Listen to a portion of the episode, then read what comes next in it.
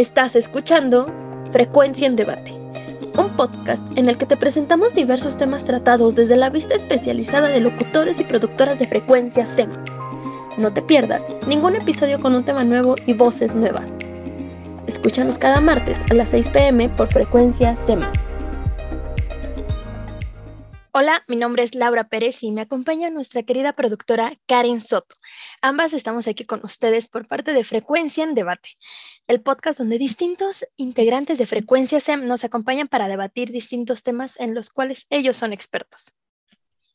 El día de hoy no estamos solas, sino que tenemos invitadas a Jim Aranda, productora de Frecuencia SEM, que hoy nos acompaña de parte de Amiga con J, y también tenemos a María, Mariana Correa, de la producción de Chicas al Mando. Chicas, ¿se quieren presentar con nuestra audiencia, por favor?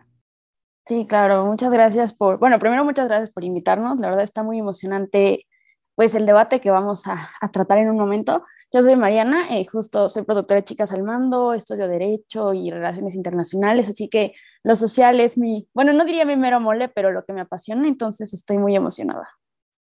Igual es muy grato compartir con ustedes. Más que espacio de debate, espero que sea un espacio de diálogo enriquecedor, como siempre debe ser. Yo en este caso soy Jimaranda, mis pronombres son ella y produzco el único programa LGBT de radio en México, que es Amiga con J. Sí es el único, definitivamente, y estoy muy feliz de que podamos estar abriendo estos espacios. Oh, por Dios. Es que no, es que hoy tenemos grandes celebridades aquí con nosotros, en serio. Se les va a encantar este episodio. Y bueno, eh, todos hemos escuchado hablar del movimiento LGBT y el movimiento feminista, los cuales han tomado demasiada fuerza en estos años, ¿no? Eh, y por esto mismo, el cambio social que estos movimientos buscan, en algunos momentos puede acercarse, incluso mezclarse, pero a veces también obviamente se limitan. Y en estos momentos en los que entramos en debate, ¿cuándo debemos colocar dos movimientos sobre los mismos cambios sociales que esperamos? Entonces. Exacto. Hoy tenemos sobre la mesa distintos puntos que muestran lo que puede complicar la relación entre movimientos que buscan grandes cambios sociales en nuestro país. Sin embargo, queremos mencionarles, y antes de continuar con este debate, que todas las opiniones que se digan no representan la frecuencia SEM y son responsabilidad exclusiva de quienes los emiten. Y una vez dicho esta es hermosa eh, pues advertencia de que es responsabilidad de cada uno de ustedes lo que, lo que digan. Vamos a comenzar diciendo que todos hemos escuchado sobre el lenguaje inclusivo eh, y una, una, adaptación del lenguaje que va en busca de la manera de expresarse sin discriminar sexo, género social o identidad de género en particular. Y pues sí, al igual que en este lenguaje no perpetúa estereotipos de género. A pesar de esto, algunas mujeres opinan que este lenguaje sigue sin representarlas y que las invisibiliza. Entonces, la primera pregunta es esa. ¿El lenguaje inclusivo invisibiliza a las mujeres? Ay, qué tema tan complicado y creo que como todos los temas de género en general, depende de quién estés preguntando. Porque creo que algo que es importante destacar primero es que sí se habla como del movimiento feminista en singular, pero no es como un solo feminismo, ¿no? Sino son como, son múltiples, porque hay múltiples identidades, múltiples realidades. Entonces creo que eso es importante destacarlo primero porque yo puedo decir una cosa y otra persona va a decir una cosa totalmente opuesta, pero para mí, Mariana, eh, estoy de acuerdo con lo que no se nombra no existe. Es decir, definitivamente tenemos que ponerle las cosas por su nombre y entre más cosas nombremos, creo que reconocemos muchas más realidades, muchas más personas. Entonces, sí creo que el lenguaje inclusivo tiene, pues no sé, es, es grandioso, es decir, amo salir del masculino genérico porque pues si el lenguaje describe la realidad, también la construye, ¿no? Entonces, cuando hablamos en plural y hablamos desde el ellas, ellas y muchísimos otros pronombres que se salen del típico masculino genérico, pues creo que es grandioso porque así podemos dar visibilidad y podemos pues transformar lo que vemos en el día a día, ¿no? Y ya si la retomamos y decimos, el lenguaje inclusivo invisibiliza a las mujeres, la respuesta corta es no. La respuesta larga es la siguiente. Yo por mi parte doy un taller de lenguaje inclusivo y meto cinco tipos de lenguaje, ¿no? Muchas veces las personas solo conocen uno, que es el que más les molesta, que es la E. Sin embargo, hay muchos tipos y estilos y de qué se tratan estos lenguajes inclusivos, pues es justamente de reconocer el valor de las personas, sus derechos, sus necesidades y sobre todo su historia y experiencias, ¿no? Entendiendo el contexto en el que nos desenvolvemos. Lenguaje inclusivo no se trata nada más de cuestión de género, también tiene que ver con una cuestión antirracista, antiespecista, anticapacitista. Es un lenguaje que permite encontrar nuevas maneras de nombrar de una manera correcta, que reconozca la dignidad de las personas, que no las vulnere y que no las violente. ¿No? Y por esta parte, el lenguaje entonces de la E, que es el que más le llega a molestar a las personas, invisibiliza a las mujeres, no necesariamente, y es como comenta Mariana, tiene que ver sobre todo con el contexto y con cómo se use. Muchas veces las personas creen que se trata de sustituir toda la lengua por una E y que ya así se va a acabar con la discriminación y con la opresión. Eso no es cierto. El lenguaje inclusivo lo que busca es disrumpir estos espacios, romper con la noción de que solamente es esto o aquello, es binario, es dicotómico, es diferente y se pelean. No, tiene que ver con romper las ideas preconcebidas que tenemos y de nuevo disrumpir este espacio de la lengua en el que creemos que únicamente los hombres cisgénero tienen un espacio. Eso es el lenguaje inclusivo. Y en el caso de la E, también podemos nombrar a las mujeres, podemos usar todas y todes, ¿no? No se trata únicamente de usar la E para siempre. Además, hay espacios y hay contextos, pero sí es importante que reconozcamos, como decía Mariana, el poder de las palabras, el poder de nombrar. El nombrar una cosa no significa que voy a dejar de nombrar otra. Simplemente significa que le estoy dando espacio a las identidades y a las realidades que no habían sido reconocidas antes. Y ya está, no, al contrario, creo que nosotras concordamos en ese lapso con todos ustedes. O sea, creo que el primer paso es el lenguaje, ¿no? O sea, con mencionarlo creo que sería el primer paso. Ya después va todo esto que nos comentaba aquí. Pero, bueno, me voy a pasar a la siguiente pregunta porque si no aquí me voy a explayar. Pero, bueno, en general sabemos que existen diferentes corrientes del feminismo y que en su mayoría tienen un fin en común, Debido a sus mismas variantes, pues cada una busca este fin de diferentes modos. Es aquí, bueno, es aquí mismo donde existe una de las formas en las que el movimiento LGBT y el movimiento feminista se intersectan, ¿no? Digamos que este choque, entre comillas, se da específicamente en cuanto a la representación de las personas trans y no binarias dentro de los movimientos. Y bueno, por esto mismo la pregunta es, ¿Qué papel tienen ellas y ellas dentro del movimiento feminista? Otra vez difícil. y una vez más depende a quién le preguntes, eh, porque como les decía antes, el feminismo no es un feminismo. Claro que hay un feminismo hegemónico que pretende como decir que el único sujeto político son las mujeres, ¿no? Y un modelo muy específico de mujer, eh, blanca, cisgénero, burguesa, entre otras características que son pues como lo voy a decirlo lo normal en el sentido que la gente lo usa despectivamente, pero pues no, es decir, si me preguntas a mí, las mujeres trans son mujeres, eso no está discusión y definitivamente entran en el feminismo, ¿no? Y no solamente las mujeres trans, sino también, pues en general las disidencias exogenéricas, pero también se entiende cuando no quieren formar parte del feminismo, ¿no? Porque en ese tipo de espacios donde se puede suscitar transfobia, eh, homofobia, bifobia, entre otro tipo de violencias hacia, la comunidad LGBT, es bastante comprensible que, que digan, no, yo no quiero formar parte de ese espacio, no me siento segura y no me siento cómoda y me parece muy válido porque el feminismo no es como, claro que es como un movimiento social que se mueve contra el patriarcado, pero no es el único. Justamente hay muchísimos otros grupos antipatriarcales que no se nombran como feministas y no por eso luchan menos contra el patriarcado. Entonces me parece importante pues destacar que sí hay una intersección y es muy importante analizarla, ¿no? Porque justo está el transfeminismo, por ejemplo, o el lesbofeminismo. Entonces me parece pues fundamental que hablemos de que no podemos como ver una lucha sin ver a la otra y sobre todo pues por todas las personas que estamos entre ambos lugares, ¿no? Y creo que este debate también se ha permeado entre quién es o quién no es feminista, ¿no? Sacamos nuestra reglita para medir qué tan feminista eres según lo que piensas y cómo vives. Y creo que más que eso, porque al final de cuentas nombrarse feminista es una decisión personal. El feminismo es una ideología, sí lo es, es una forma de vida, sí, pero no es, no es una identidad per se como puede ser la experiencia trans. Ahora bien, si ya no vamos a hablar de quién es o quién no es feminista, vamos a hablar de qué tanto la experiencia trans se intersecta con la lucha antipatriarcal. Y definitivamente te puedo decir que en todas las aristas.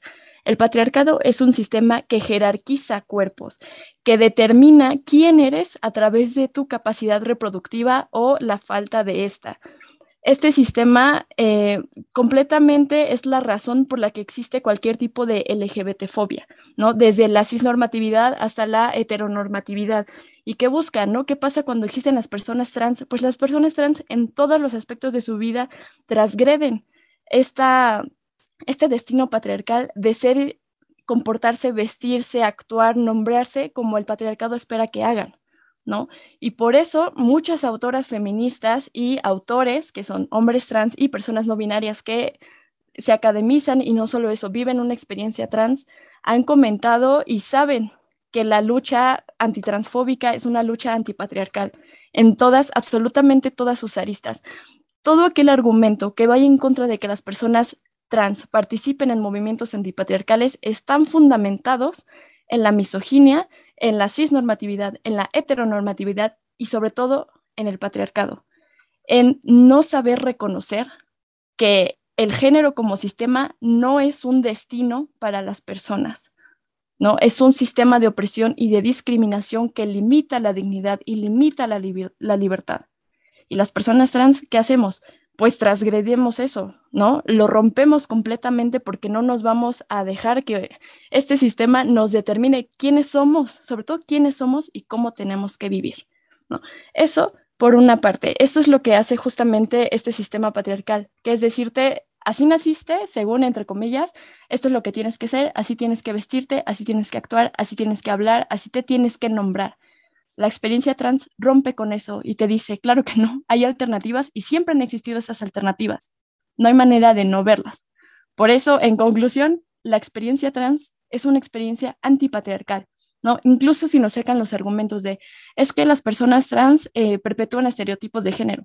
Se perpetúan porque nos vemos forzadas a hacerlo para que sean reconocidas nuestras identidades y no siempre porque si ven a un hombre trans que no se maquilla y que es masculino, que porque es misógino, que es masculino, que, es lo peor del mundo y ya saben.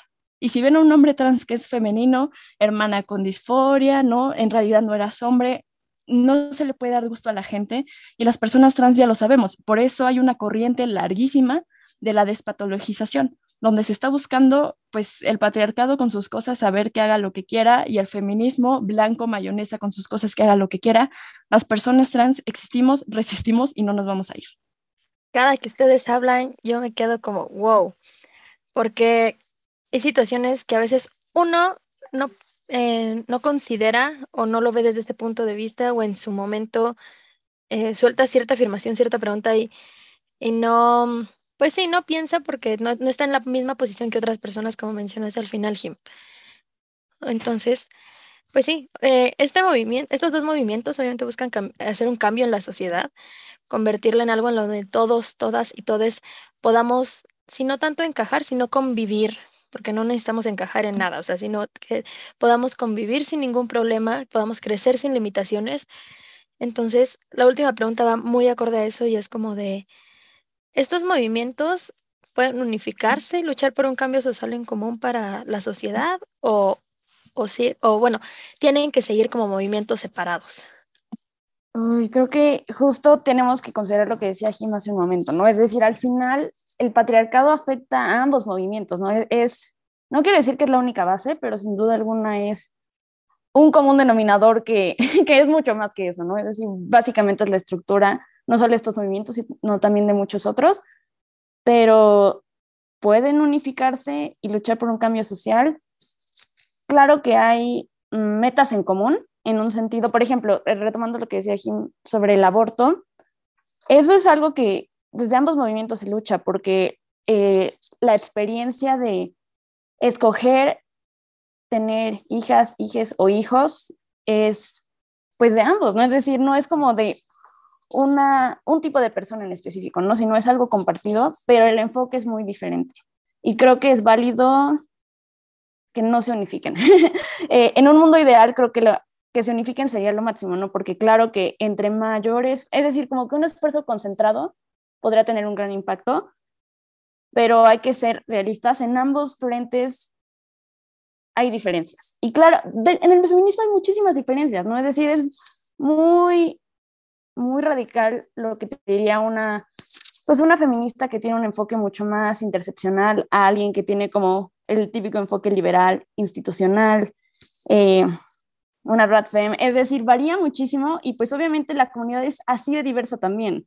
No, no le preocupan los mismos asuntos y no necesariamente porque no los vea, sino porque tiene otro tipo de experiencias, no sé, a un hombre cisgénero gay o a una persona no binaria asexual. Es decir, hay una gran, gran variedad que es muy difícil que vayan por el mismo objetivo en el mismo momento por la misma razón, ¿no?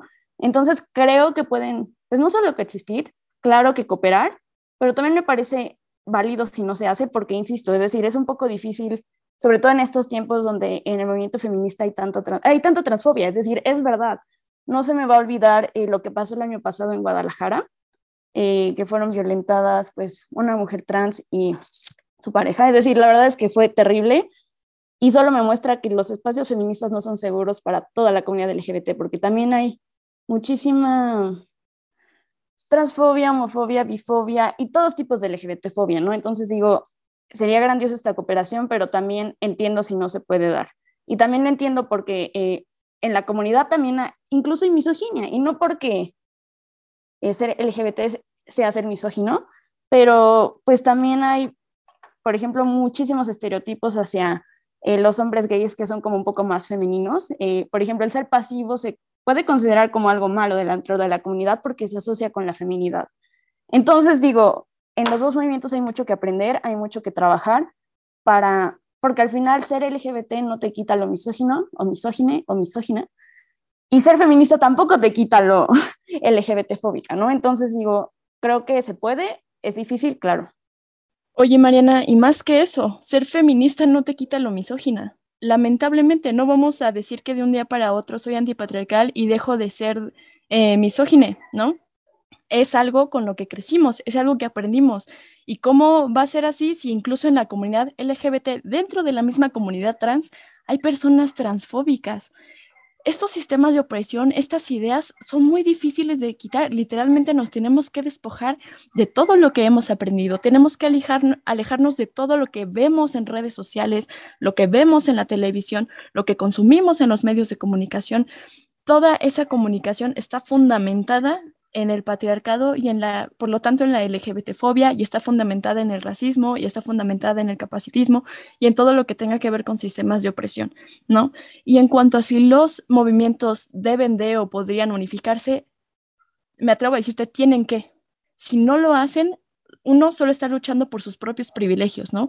Cuando simplemente los hombres, digamos, tienen estos derechos que en realidad son privilegios porque otras personas no los tienen y de repente, digamos, las mujeres empiezan a tenerlos, no, siguen sin ser derechos porque no todas las personas los tienen, porque no, no todas las personas se les está reconociendo esa dignidad y ese valor como seres humanos.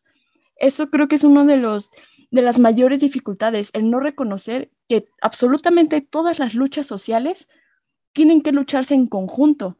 No hay manera de que no se haga. Y es por eso que me encanta eh, la escala de racismo de la, les voy a decir las siglas, que es la NAADAC, que sacaron, eh, que el último punto, cuando realmente eres una persona antirracista, es voy a poner mi seguridad, mi salud y mi libertad en la línea para luchar por personas de color. ¿no? Voy a dejarlas liderar y no intentar estar en el centro y creo que se aplica a todas las luchas. El acompañarnos no significa protagonizar y no significa sobre todo antagonizar, pero tiene que ver con esto. ¿De qué sirve que en algún momento el mundo sea el paraíso ideal para las mujeres si sigue existiendo el racismo? Definitivamente no sería el paraíso ideal para nadie porque existirán personas con privilegios y existirán personas explotadas, degradadas y discriminadas. ¿No? hay manera en la que estos movimientos no se puedan juntar. No existe la lucha antipatriarcal sin que exista la lucha antitransfóbica. ¿Por qué? Porque la transfobia es patriarcal y es racista y es colonial y tiene que ver con el desconocimiento de que la realidad no es con qué, con qué genitales naciste. La realidad es cómo nos construimos como sociedad, ¿no? Y cómo entendemos nuestras anatomías y nuestras corporalidades. Por eso es que estos movimientos forzosamente tienen que juntarse, forzosamente tienen que convivir de una manera pacífica. ¿Y cómo se da eso en un mundo ideal? Teniendo tres pesitos de respeto y empatía por otras personas. Muy bien. déjame decirte, Jim y Mariana, que ustedes hablan y créanme que Lau y yo nos quedamos así de, no inventes, no sé, de verdad, no, se imaginan. Creo que todo lo que dicen no solo representa el punto de vista de ustedes, sino que incluso también el, Lau, el de Lau y el mío y el de muchas más personas. Y quiero retomar un poquito lo que dijo ahorita Jim. Y es que, bueno, ya nos dijo Jim en qué, en qué momento para ella deberían unirse y para amar en qué momento, si sí o si no. Y vamos, creo que en ocasiones necesitamos saber identificar en qué momento nos podemos apoyar y a lo mejor qué luchas pueden ser más individualistas, de algún modo, por así decirlo. Y es por esto que la pregunta es, si existen límites entre esos movimientos y si existen, ¿cuáles son y por qué deberían seguir existiendo? Sí, sí, creo que yo estoy de acuerdo con Jim en lo que decía anteriormente, de que pues al final una lucha conjunta tiene que ser la solución pero claro que hay límites, claro que hay, pues aunque sea una divergencia de enfoques, ¿no? Entonces, eh, pues para acotarlo un poquito rápido para que eh, terminemos a tiempo el programa, yo diría que, como decía Jim, lo importante, lo importante es acompañar, pero desde, pues sí, desde las luchas separadas en algunos momentos, ¿no? Porque no todas las feministas, yo digo las porque la costumbre, pero pues no, no todas las personas que pertenecen al feminismo necesitan que haya matrimonio igualitario, ¿no? O que sean accesibles eh, servicios de salud para, por ejemplo, cirugías de reafirmación de género. Es decir, creo que ese tipo de, de luchas específicas, claro que se pueden apoyar, claro que se pueden acompañar, pero al final no son las luchas que pertenecen per se al movimiento, ¿no? Entonces digo, no es que sea un límite necesariamente de totalmente rayado, totalmente separado, por favor no me hablen de eso porque no debería de ser así, pero ese tipo de cosas creo que hay que, no lo sé, simplemente creo que hay una divergencia ahí y un tema polémico y que yo no sé qué sentirme al respecto, así que solo lo voy a mencionar, es lo del tema de la subrogación de vientres, sé opiniones un poco de todo, de si sí se debería de hacer, si no es mercantilización o no es un apoyo.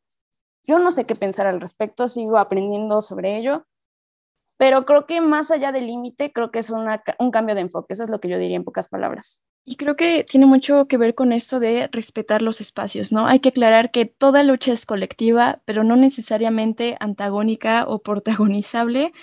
Esta cuestión de protagonizar también tiene que ver con el capacitismo qué tanto yo reconozco que la otra persona es libre y sobre todo es capaz social y mentalmente y de dirigir su propia lucha y de reconocer sus propias necesidades. Yo no me voy a meter a la lucha de las mujeres que viven violencia de género en la sierra para escucharlas, eh, entre comillas, y luego agarrar un megáfono y decir, esto es lo que viven las mujeres de la sierra. Claro que no porque es una experiencia que yo no comparto, es una experiencia que yo no vivo. Lo que sí puedo hacer en esta lucha colectiva es darles mis plataformas, darles mis espacios, no hablar por ellas, ¿no? Si en algún momento me dicen, ven a dar una charla sobre decolonialidad en la sierra, pues claramente no la voy a dar porque yo no vivo eso. Así como espero que una mujer cisgénero no se pare con un megáfono y diga, esto es lo que viven las personas no binarias que fueron asignadas mujer al nacer, ¿no? Porque es algo que no está viviendo tiene que ver con esta cuestión, sí, de los límites, de reconocer que cada persona es distinta, sí, pero que tenemos experiencias compartidas que no podemos determinar por otras. Es una de las razones por las que respeto el separatismo y considero que es muy importante, porque así como yo no me voy a meter a espacios de mujeres cisgénero porque no me corresponden y son espacios muy violentos para mí, espero que ellas no vayan a zona rosa a rayar que ser trans es misoginia porque esos son mis espacios seguros, esas son las realidades en las que yo existo. Vaya, este, como mencioné desde un inicio del, del podcast, de este episodio, iba a ser un programa muy interesante porque tenemos a grandes personalidades en este momento aquí, ¿no? Y eh, aunque Karen va este, a dar la conclusión de este episodio, creo que ambas dijeron, ambas, ambas dijeron temas muy importantes y en los cuales, por ejemplo, esto rescato mucho lo de la colectividad de, de que mencionó Jim, porque es muy cierto y creo que va mucho a la mano con que estos dos movimientos no están peleados, o sea, no es, si perteneces a uno no puedes pertenecer a otro, pero tampoco meramente tienen que estar súper mega unidos y afianzados porque no buscan lo mismo, porque están representando a distintas, distintos, distintas personalidades. Entonces, creo que es muy importante rescatar eso de, de, este, de este episodio. Y antes de pasar a la conclusión con Karen, eh, les quiero dar mucho, muchas, muchas, muchas gracias por, este, por estar aquí con nosotros. Realmente ya teníamos muchas ganas de, de que participaran en este podcast. Y en serio, muchas gracias. Les recuerdo que Amiga con J, me parece sale los martes a las 2 pm. Si no es así, Jim, puedes decirme que, este, estoy equivocada. Este, y eh, Chicas al Mando sale los miércoles a las 9 de la mañana por este, frecuencia SEM. Realmente tocan temas muy interesantes ambos programas, entonces si les gustaron las participaciones de ahorita, tienen que escucharlas toda una hora completa, en serio les va a encantar. Así que muchas gracias. Esto fue Frecuencia en Debate. No te pierdas el programa de cada semana y continúa debatiendo con nosotros. No olvides seguir a nuestros invitados y sintonizar el resto de programas y podcasts de Frecuencias Nos vemos en la próxima transmisión.